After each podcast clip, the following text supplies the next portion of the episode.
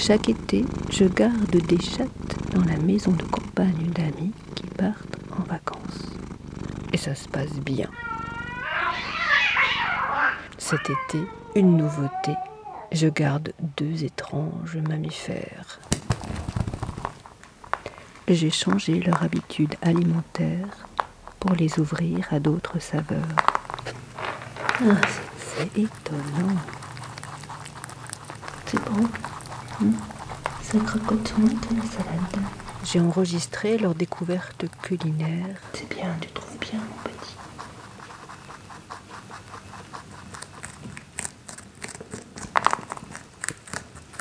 Celui-là est meilleur.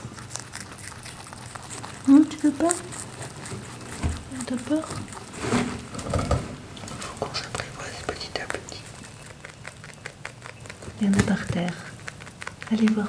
Allez voir dans la cage. Ah, ouais. Il y en a dans la cage. Fais-tu bien dans la cage? Tiens Tiens, pétard J'assiste à une diversité de textures sonores inédites selon l'aliment dévoré. Des partitions musicales savoureuses.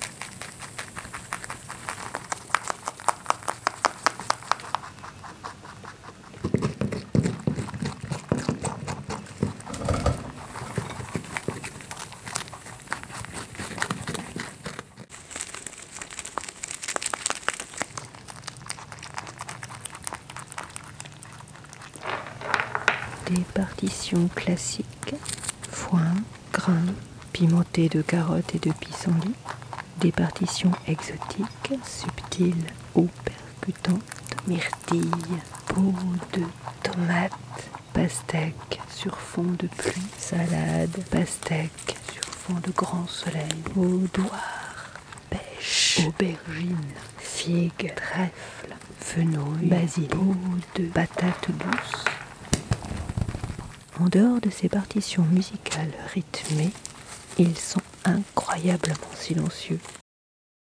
Ils ne brament pas, ne bêlent pas, ne zinzinulent pas, ne ululent ne pas, hurlent pas, ne piaulent pas, ne turlutent pas, ne rugissent, ne blatèrent, ne piaffent pas, ne grisolent pas, ne margotent pas, ne babillent pas. On a beau approcher son oreille de près, nothing, nothing. Leur langage corporel remplace leur signature vocale. Voilà, il n'y en a plus.